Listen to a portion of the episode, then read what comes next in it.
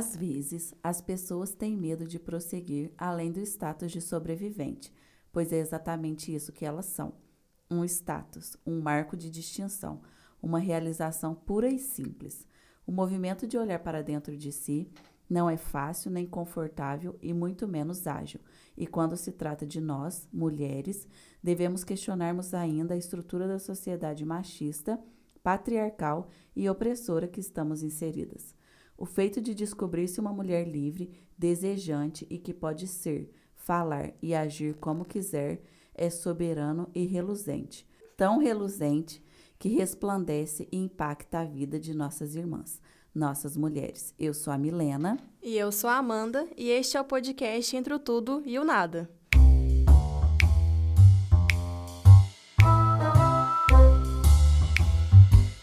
O episódio de hoje é especial e por isso começamos com um trechinho da música Triste, Louco ou Mar, do Francisco El Hombre.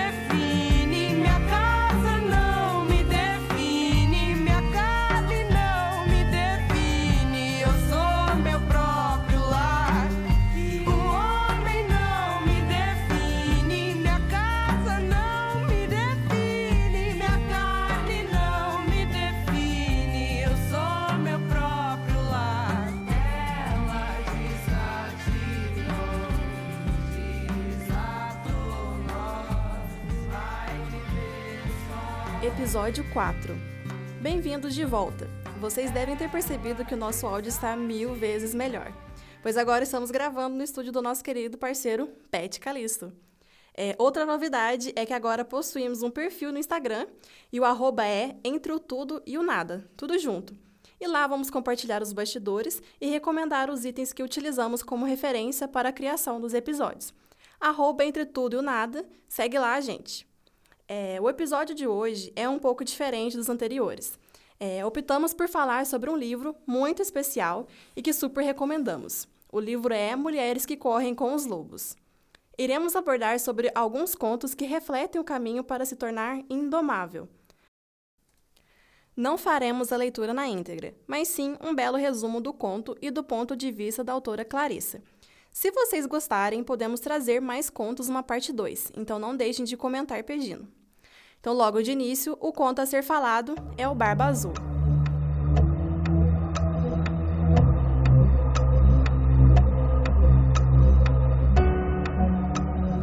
Barba Azul cortejava três irmãs ao mesmo tempo, porém as moças tinham pavor de sua barba e se escondiam quando ele chamava.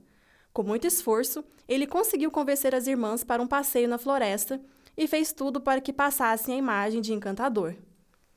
As irmãs mais velhas se deixaram levar pelo encanto na hora, mas depois as suspeitas e temores retornaram. A irmã mais nova, no entanto, achou que se um homem podia ser tão encantador, talvez ele não fosse tão mau. Assim, Barba Azul pediu a mão da moça em casamento, eles se casaram e foram morar num castelo no bosque. Um dia, ele precisou viajar por um tempo e deu toda a liberdade para a esposa fazer o que desejasse, e entregou as chaves com apenas um aviso: que ela não usasse uma chavinha em específico. Ela concordou e assim ele partiu. As irmãs foram para o castelo e uma curiosidade enorme sobre a chavinha se instaurou. Elas decidiram procurar a porta em que a chavinha se encaixasse. Depois de andar pelos três andares, ouviram uma porta batendo e viram que a chave encaixava. Não pensaram duas vezes. Giraram e abriram a porta. Segundos depois, as três gritaram ao mesmo tempo, pois se depararam com uma poça enorme de sangue, ossos humanos e crânios. Elas fecharam a porta e trancaram, mas a esposa viu que a chave estava manchada de sangue e que não conseguia limpar. Ela colocou no bolso do vestido, manchando-o, pois a chave pingava sangue. Ela tentou de tudo: água, cinzas, teia de aranha, mas nada ajudava. Então decidiu guardar a chave no guarda-roupa e não encostar mais. O marido voltou da viagem no dia seguinte e foi se atualizar com a esposa dos últimos acontecimentos. Em seguida, ele pediu as chaves de volta e logo de cara percebeu a ausência da chave menor, passando a questioná-la. Ela afirmou ter perdido. Ele agarrou no cabelo, chamando-a de traidora e questionando se ela havia entrado no quarto.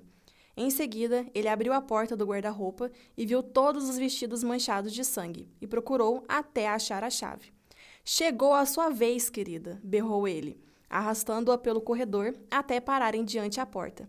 Ali jaziam os esqueletos de todas suas esposas anteriores. Ela se agarrou na porta e implorou por clemência. Por favor, permita que eu me acalme e me prepare para a morte. Me dê 15 minutos para me reconciliar com Deus antes de tirar a minha vida. Ele aceitou. Ela correu até seus aposentos, ajoelhou-se, mas em vez de rezar, gritou pelas irmãs: Irmãs, vocês estão vendo a chegada dos nossos irmãos? As irmãs responderam que não estavam vendo nada. Ela perguntou novamente e dessa vez responderam que estavam vendo um redemoinho de areia bem longe. Enquanto isso, o Barba Azul esbravejava e subia pelas escadas. Estamos vendo nossos irmãos. Eles estão aqui e acabaram de entrar no castelo. No instante em que o Barba Azul entrou em seus aposentos para levar a esposa, seus irmãos chegaram e o encurralaram. E ali mesmo, com suas espadas, avançaram contra ele, golpeando e cortando até o matá-lo. Este é o conto do Barba Azul. Agora vamos para a análise. Clarissa, a autora do livro, traz que o marido é o predador inato a todos ele vive à espreita, esperando uma oportunidade para atacar. O que a irmã mais nova deve aprender é que existe uma força que sempre atuará de maneira maligna. Existem predadores. Compreender o predador significa tornar-se um animal maduro, pouco vulnerável à ingenuidade e também à inexperiência. Então, do ponto de vista psicológico, as meninas e os meninos estão quase que dormentes para o fato de que eles também podem ser as presas. Ou seja, no princípio, a irmã mais nova ela sentia medo dele, mas bastou, um pouquinho de diversão no bosque para que ela descartasse a sua intuição. Então, consequentemente, ela se convence de que não é perigoso. Ele é somente excêntrico e a barba azul nem é tão repugnante assim. Qual mulher não se reconhece nessa situação? Enquanto a natureza selvagem, que no caso é a nossa intuição, já percebeu a situação errada e sabe que barba azul é mortal, a psique ela descarta essa possibilidade por pura ingenuidade. Então pare e reflita sobre isso. Em algum momento você foi seduzida e passou a assumir riscos com bastante imprudência apenas pelo fato de descobrir as coisas por si mesma. Então, de certa forma, optamos por insistir em nos envolver com o predador pelo menos uma vez para que o choque da realidade nos faça acordar. O que a Clarissa quer dizer é que, por mais que o barba azul seja o perigo físico, o predador inato é aquele que está dentro da psique, é o que realmente a prejudica.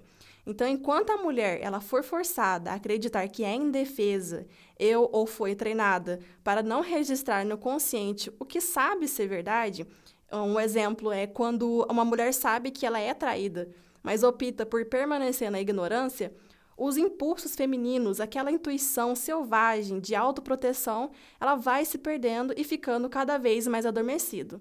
E já no quesito da chave, é, alguns pensadores do campo da psicologia, como Freud, por exemplo, interpretariam os episódios semelhantes do conto do Barba Azul como uma punição psicológica pela curiosidade sexual das mulheres. Então, de certa forma, foi atribuído à curiosidade feminina essa vontade né, de descobrir qual que é a porta que a chavinha abre, numa conotação negativa, enquanto a masculina era chamada de curiosidade investigativa. As mulheres, elas são, são bisbilhoteiras, e enquanto os homens, eles são indagadores. Então, muitas vezes, a curiosidade da mulher ela é tratada como uma barreira, pois se a gente mergulhar fundo demais, a gente pode se deparar com uma surpresa nada agradável. E assim, é mais fácil e cômodo nos manter na ignorância.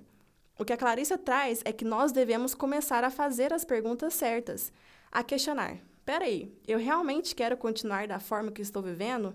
O que eu estou me sujeitando nessa situação, nesse trabalho, no namoro, no casamento, etc., é o que eu desejaria para um colega?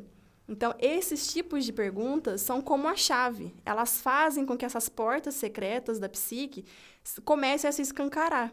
Então, se existe algo secreto, é preciso que seja examinado e encarado.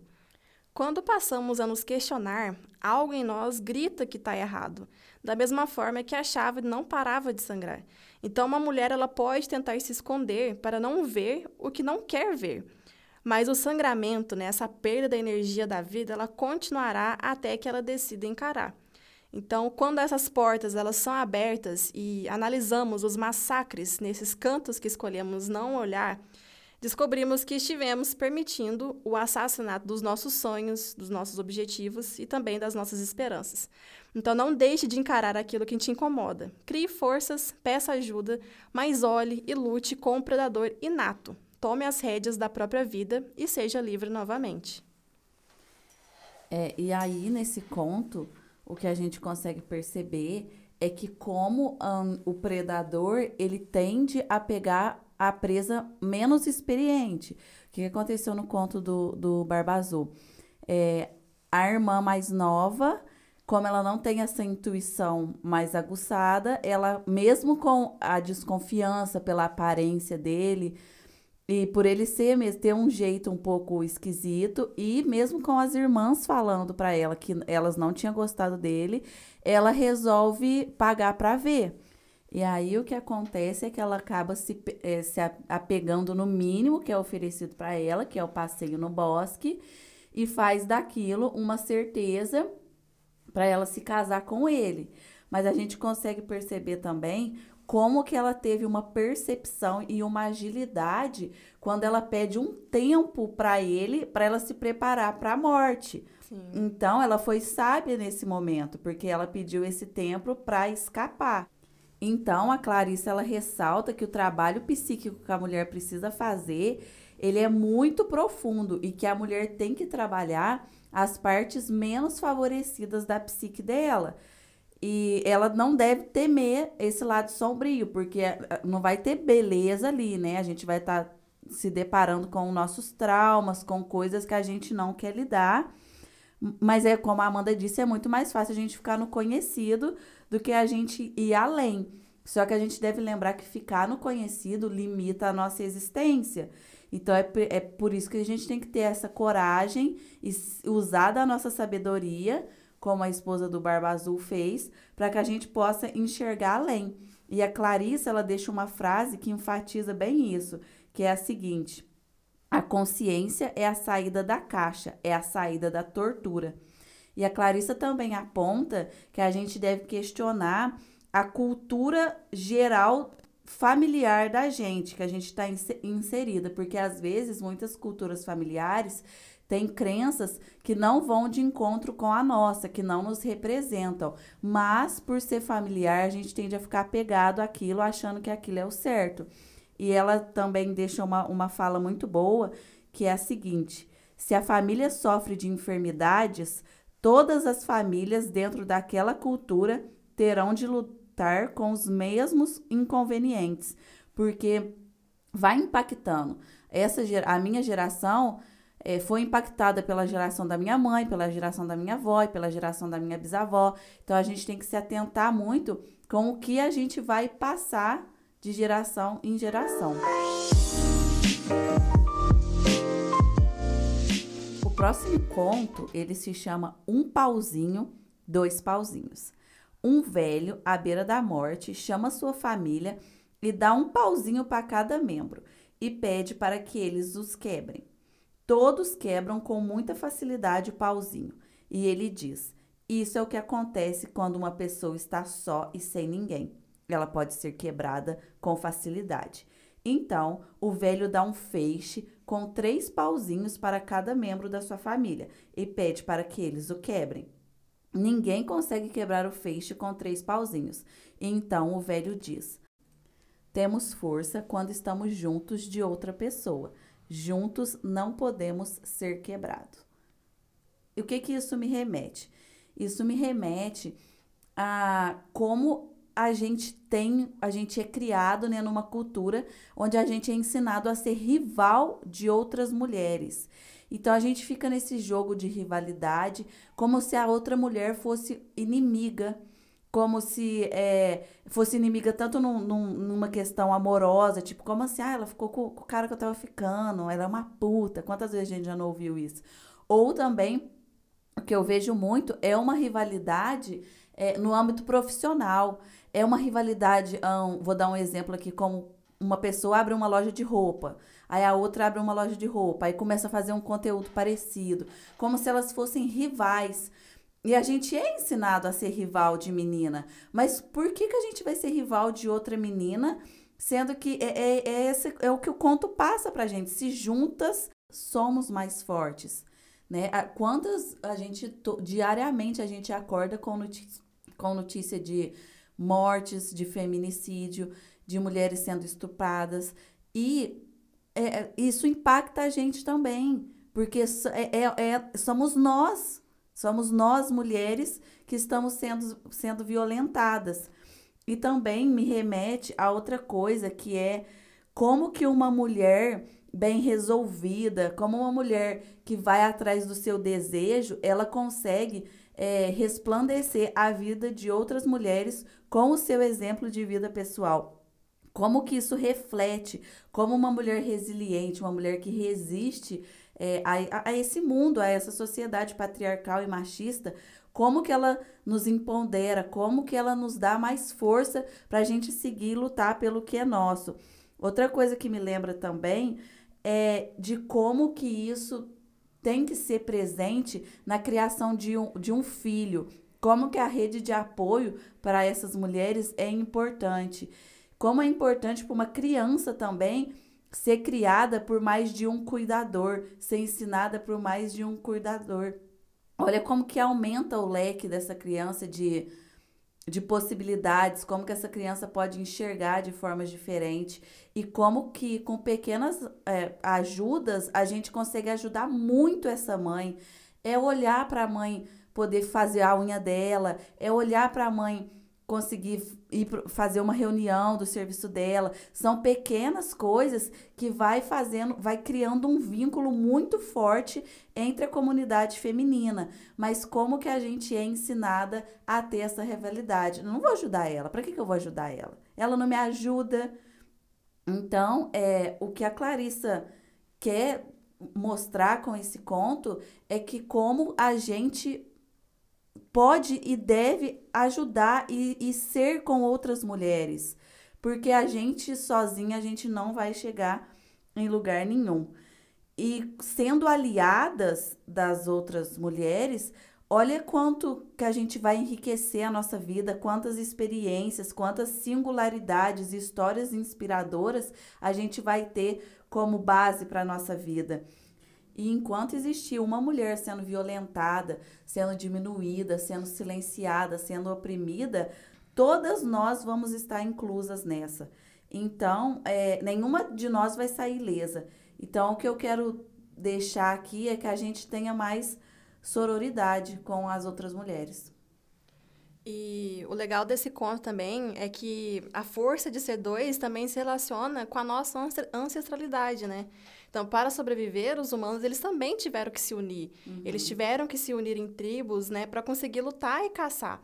Então, cada um com sua especialidade, cada um agindo de, de acordo com o que é o seu ponto mais forte, né? Então, assim, a gente vê que no passado isso funcionou, porque é o, é o que realmente vai nos, nos fortalecer. A gente precisa um do outro para sermos para sermos melhores e também mais fortes.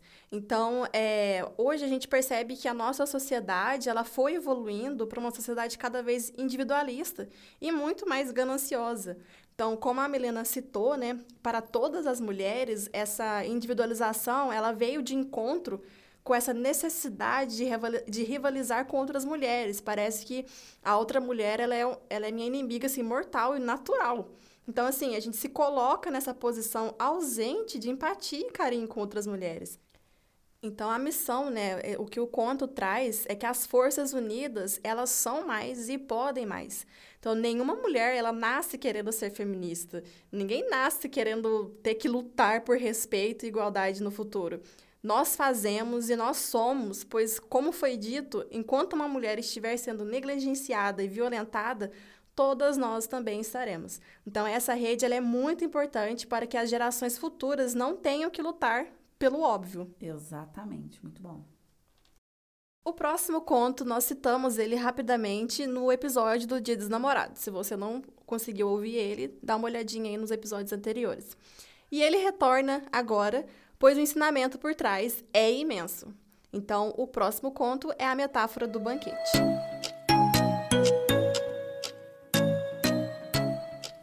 Imaginemos um buffet ou um banquete com muitos quitutes colocados numa enorme mesa. Ao nos depararmos com essa cena, a vontade que temos é de querer comer um pouco de cada coisa. Algumas pessoas tomam todas as decisões da vida dessa forma. Existe um universo sinalizando constantemente, insinuando e também despertando e criando apetite sobre algo que antes pouco existia. Então, neste caso, escolhemos as guloseimas apenas por terem aparecido debaixo do nosso nariz. Muitas vezes não é necessariamente o que queremos, mas de certa forma é interessante e cada vez mais irresistível conforme ficamos olhando. Para evitar tomar decisões dessa maneira, Clarissa traz que devemos nos perguntar: estou com fome de quê? Do que sinto falta? O que desejo agora?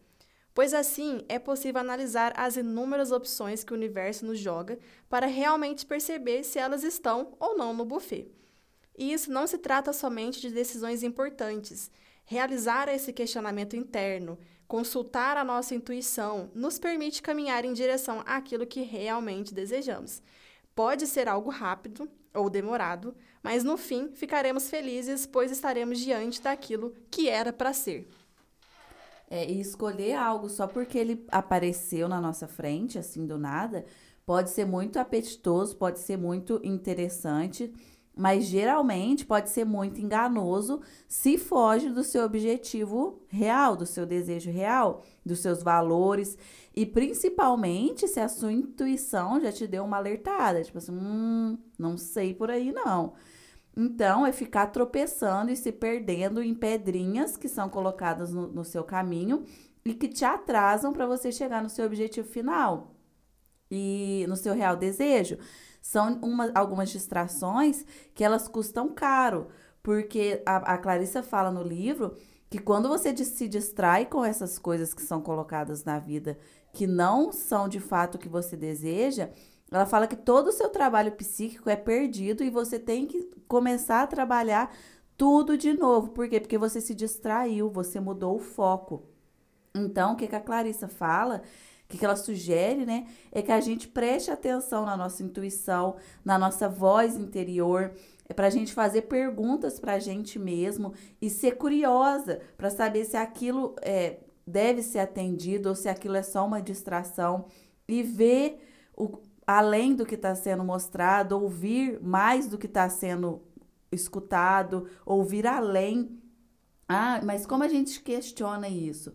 Então, a Clarissa fala que para a gente questionar, para a gente não se distrair, o que a gente deve fazer é não permitir que ninguém nos reprima, que ninguém reprima nossas ideias, que ninguém reprima nossa energia, nossas opiniões, nossos pensamentos, principalmente os nossos valores, os nossos conceitos morais, e para a gente também é, repensar sobre essa moralidade, porque o que é certo para você pode não ser certo para mim. Então, ela diz que é para a gente usar é, o útil e o inútil. Isso vai ser útil para mim? Isso vai me distrair? Isso vai ser inútil? Isso aqui é uma distração? Eu vou estar tá perdendo meu tempo aqui? Então, é fazer esse tipo de questionamento sem deixar que ninguém te reprima ou te diminua, para que você de fato não se distraia e, e perca, se perca no caminho.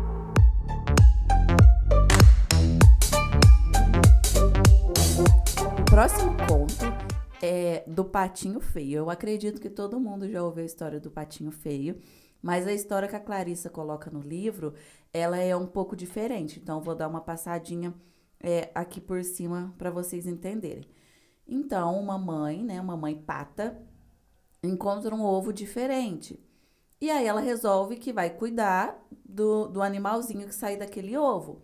Só que quando o patinho, entre aspas, nasce, todo mundo da, da, da fazenda ali, todos os outros animais, é, acham ele repugnante, acham ele muito feio, falam que ele é diferente, que ele é esquisito. E aí, o que, que essa mãe faz? Ela cria ele só até um, um certo período e depois ela expulsa ele. E aí, o que, que o patinho faz? O patinho vai andando de casa em casa, de fazenda em fazenda, tentando se encontrar. Só que em nenhum lugar ele é bem aceito, ele é bem, bem recebido.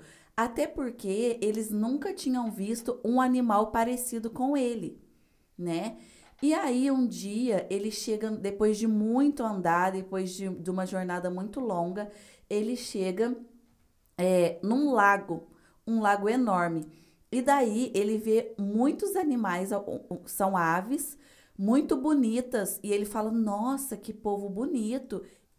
E eles tinham um grazado que chamou muito a atenção daquele patinho. Grazado, para quem não sabe, é o som que o cisne emite. E aí ele tenta se aproximar daqueles animais que ele achou super bonito. E aí ele começa a ver o reflexo dele na água. E ele fala: Nossa, mas que, que bicho bonito, tá perto de mim. Nossa, que legal. E aí ele percebe que os outros é, animais estão se aproximando dele, como se fosse ali um bando. E aí ele se dá conta que o reflexo que ele tá vendo na água é ele.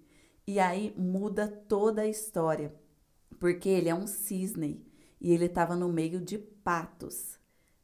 Então, o que, que acontece? Na verdade, ele não era feio, ele era diferente, ele não combinava com os outros, aquele não era o bando dele. E o que, que acontece na nossa sociedade?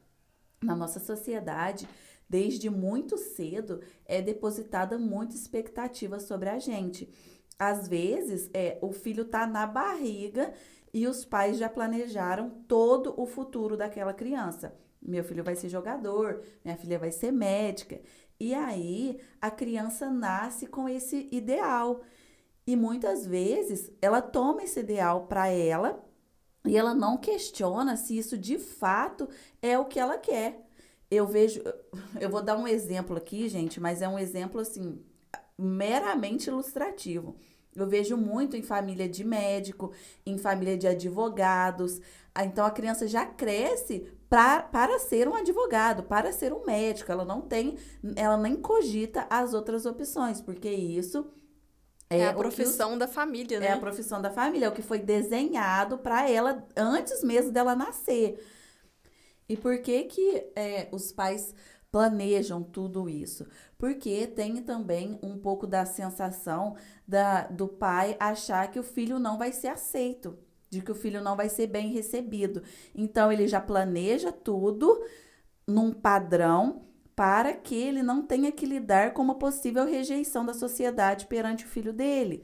E aí é, os pais acabam que não, não se lembram, esquecem totalmente de levar em consideração o desejo daquela própria criança, daquele próprio ser humano. E aí, é, só que quando se trata de nós mulheres, já muda demais o cenário, porque a gente é criada para ser comportada, a gente é criada para ser gentil, a gente é criada e castigada para o nosso próprio bem. Não faça isso, é para o seu próprio bem. Não faça isso, você vai sofrer. Mas você tem certeza que você quer essa profissão que 10% das profissionais são mulheres e os outros 90 é homem? Então, a, a, nós mulheres, a gente é silenciada, a gente tem que nos comportar bem, a gente é criada para nos vestir bem, a gente é criada para é, nos casar. Então, a gente é criada para seguir padrões de beleza. E o que, que acontece? Tudo isso vai afastando a gente do nosso próprio querer. A gente vai sendo rotulada.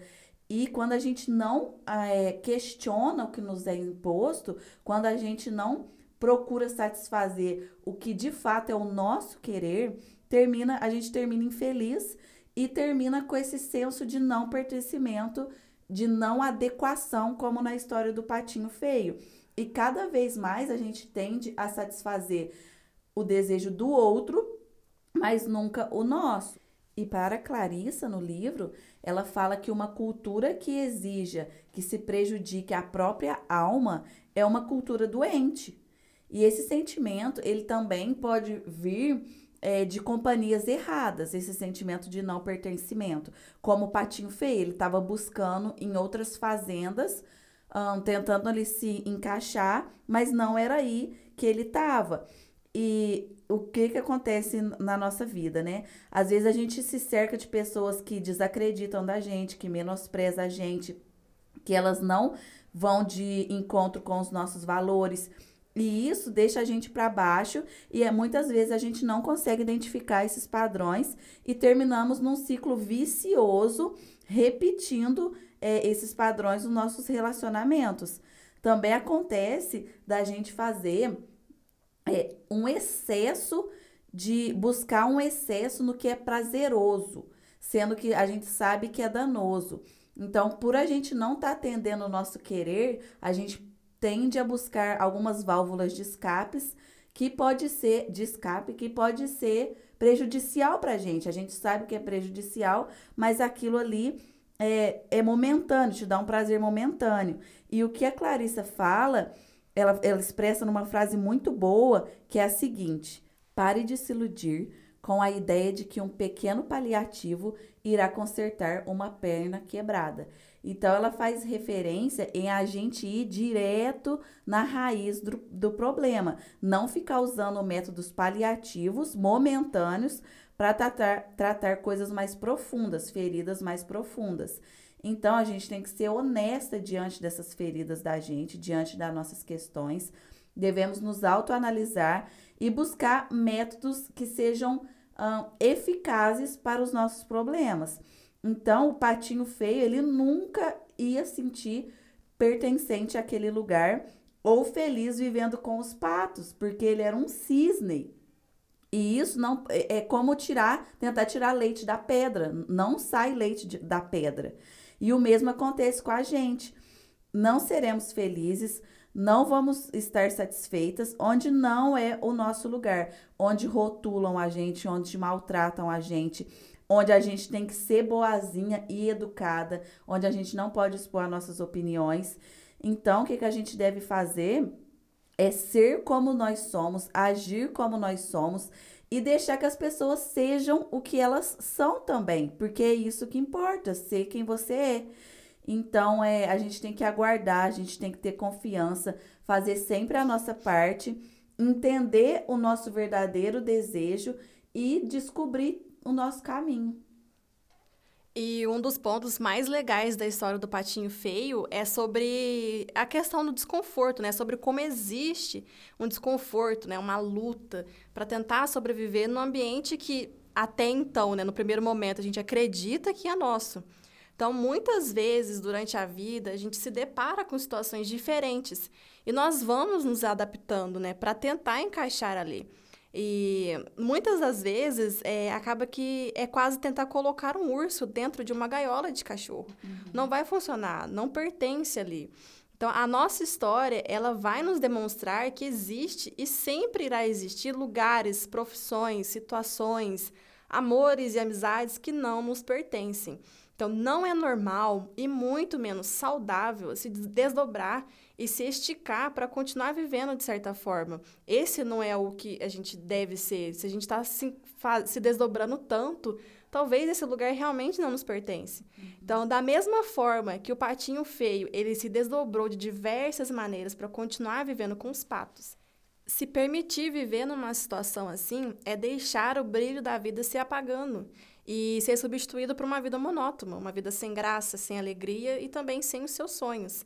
É, e remetendo ao ensinamento do conto do, do buffet, o que a gente deve fazer é questionar se o lugar que a gente está ocupando hoje realmente nos pertence, se é aquilo que a gente quer. E se a resposta for não, então é a hora da gente começar a traçar uma nova história, de passinho em passinho, igual o patinho feio fez, lutando de inverno contra inverno, até realmente estar contente por aceitar essas consequências positivas e também negativas do seu lugar no mundo, porque foi o que você realmente escolheu ser e estar. Aham, e é, é saber se ali aonde você tá te cabe, aqui me cabe, aqui não me cabe. E muitas vezes também eu já percebi, e eu já até fiz também, tipo, ah, uma roda de amigos. Eu sabia que ali não era o meu lugar, mas para não estar só, eu frequentava aquele lugar, sendo que eu sabia que, que ali não era o meu lugar. E a gente pode ver que a gente repete isso em outras áreas da vida. Eu sabia que, por exemplo, vou dar um exemplo, ah, a pessoa sabe que não é o serviço dela ali, ela só trabalha ali por causa do dinheiro, tá totalmente infeliz, mas continua. Então ela continua, muitas vezes por temer ir atrás do que ela de fato quer. Então fica ali na comodidade, na zona de conforto, mas também em troca vive uma vida infeliz, porque não se arrisca. Então é saber de fato, aqui me cabe, eu estou realizada. Não é sempre que a gente vai estar tá, oh, 100%, mas é caminhar para estar o mais perto possível desse 100%.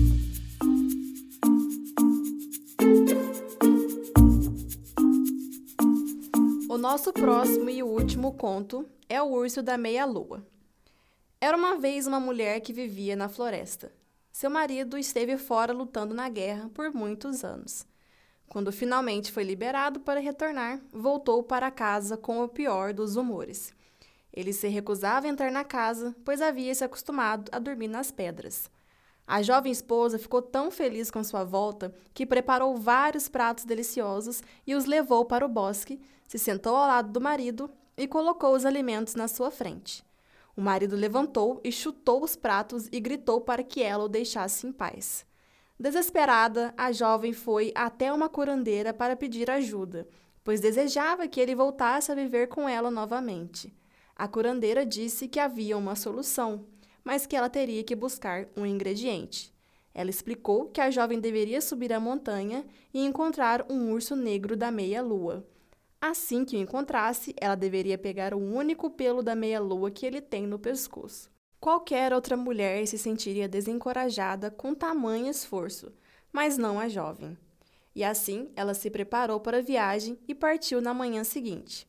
Ela foi subindo em direção ao topo e no caminho ia agradecendo a montanha por poder escalar seu corpo e as árvores por permitirem a passar entre seus galhos. O caminho foi ficando mais difícil, com flores espinhosas e rochas afiadas que cortavam sua mão. Pássaros estranhos começaram a voar em sua direção, e ela sabia que eles eram espíritos dos mortos que não tiveram parentes. Ela gritou dizendo que seria sua parenta que lhes daria um descanso. A jovem continuou subindo, pois era uma mulher que amava. Enfrentou a neve, pois era uma mulher que amava até que entrou em um lugar para esconder da neve e guardar a sua bolsa cheia de alimentos.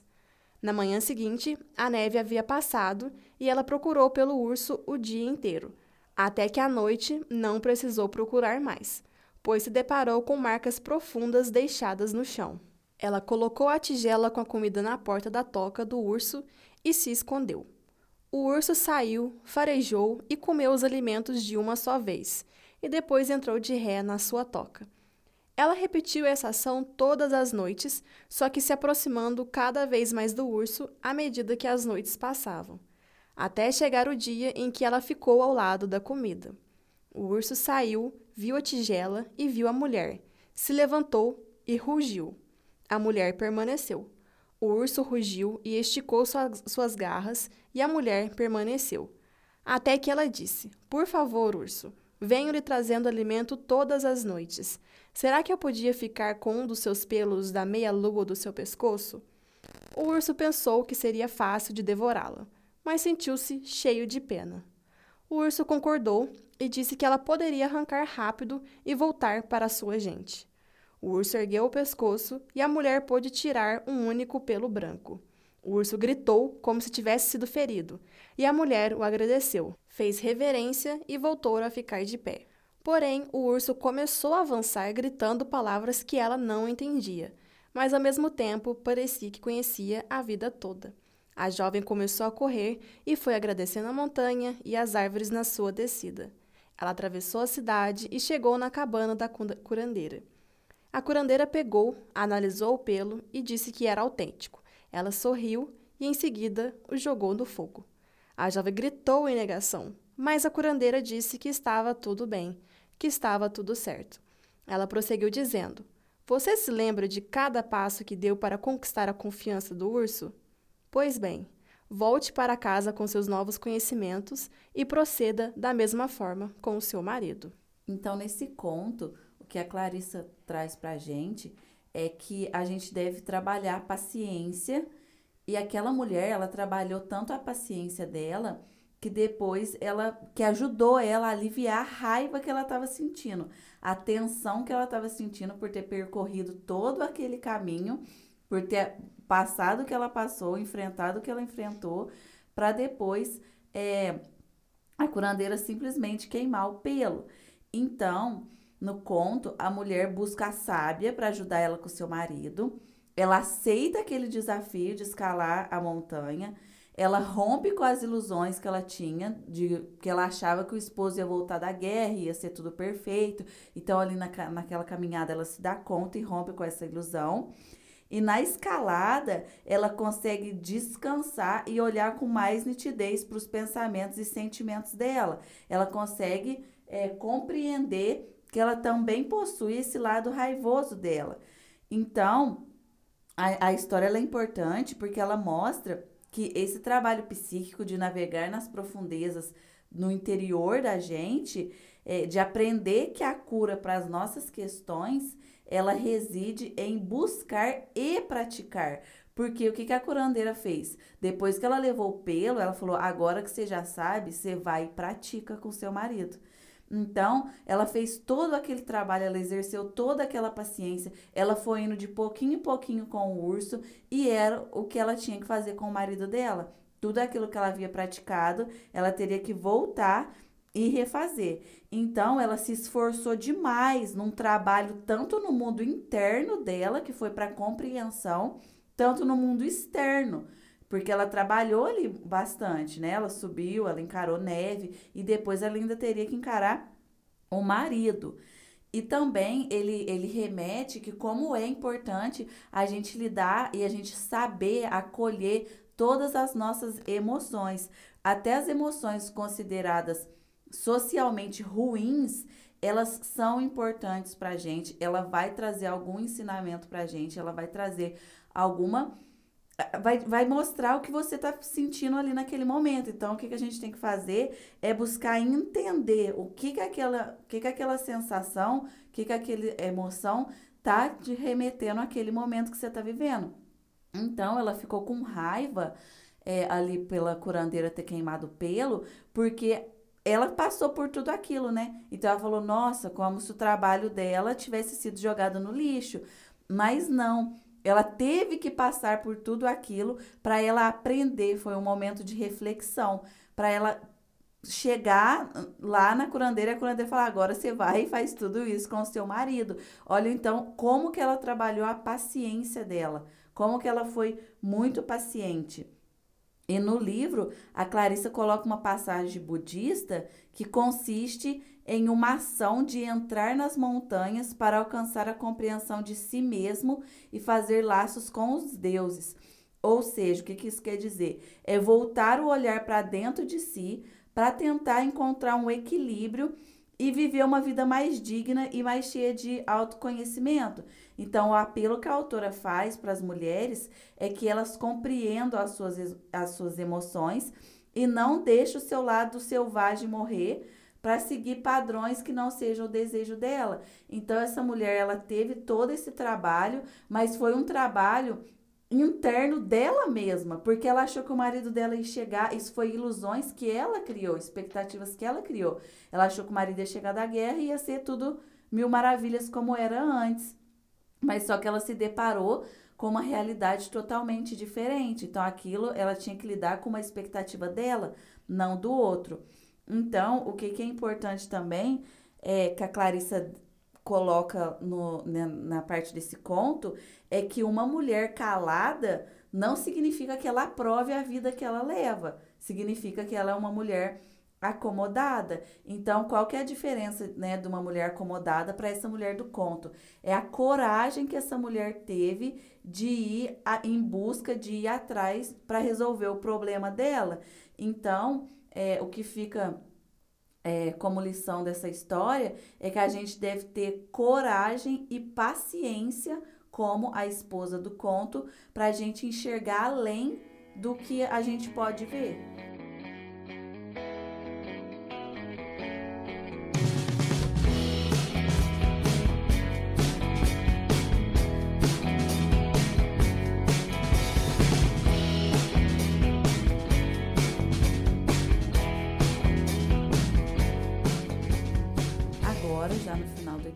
A gente gostaria de deixar algumas considerações. Então, é preciso haver mudanças e nós, mulheres, somos, é, somos essa mudança. E se a gente quiser mudança interna, cada mulher deve empreender e se dedicar à sua. E se quisermos mudanças no mundo, nós, mulheres, temos nossos próprios meios de ajudar a realizá-las. Não se pode esconder o que se há de melhor. Não se pode esconder quem realmente somos, o que nos move e o que nos impulsiona. Somos o que somos e já não aceitaremos mais sermos silenciadas e oprimidas. Juntas venceremos. De maneira resumida, ser indomável é conhecer e acreditar na intuição, como no conto do Barba Azul. É entender que juntas somos e podemos mais, como no conto da Força de Ser Dois. É sobre aprender a fazer as perguntas certas para não se perder nas inúmeras opções, como no canto do conto do banquete. É sobre conhecer e buscar o seu próprio caminho, como no conto do patinho feio. E por último, é sobre desenvolver cada vez mais seu autoconhecimento, como no conto do urso da meia-noite. Gostaríamos de agradecer e lembrar que deixamos na descrição os itens citados e também o nosso e-mail para que vocês enviem qualquer comentário e ou sugestão. Se vocês gostaram desse episódio e quiserem uma parte 2, não deixem de enviar e nos comentar. Agradecemos por nos acompanharem em mais um episódio e aguardamos vocês no próximo. Até mais. Tchau. Tchau.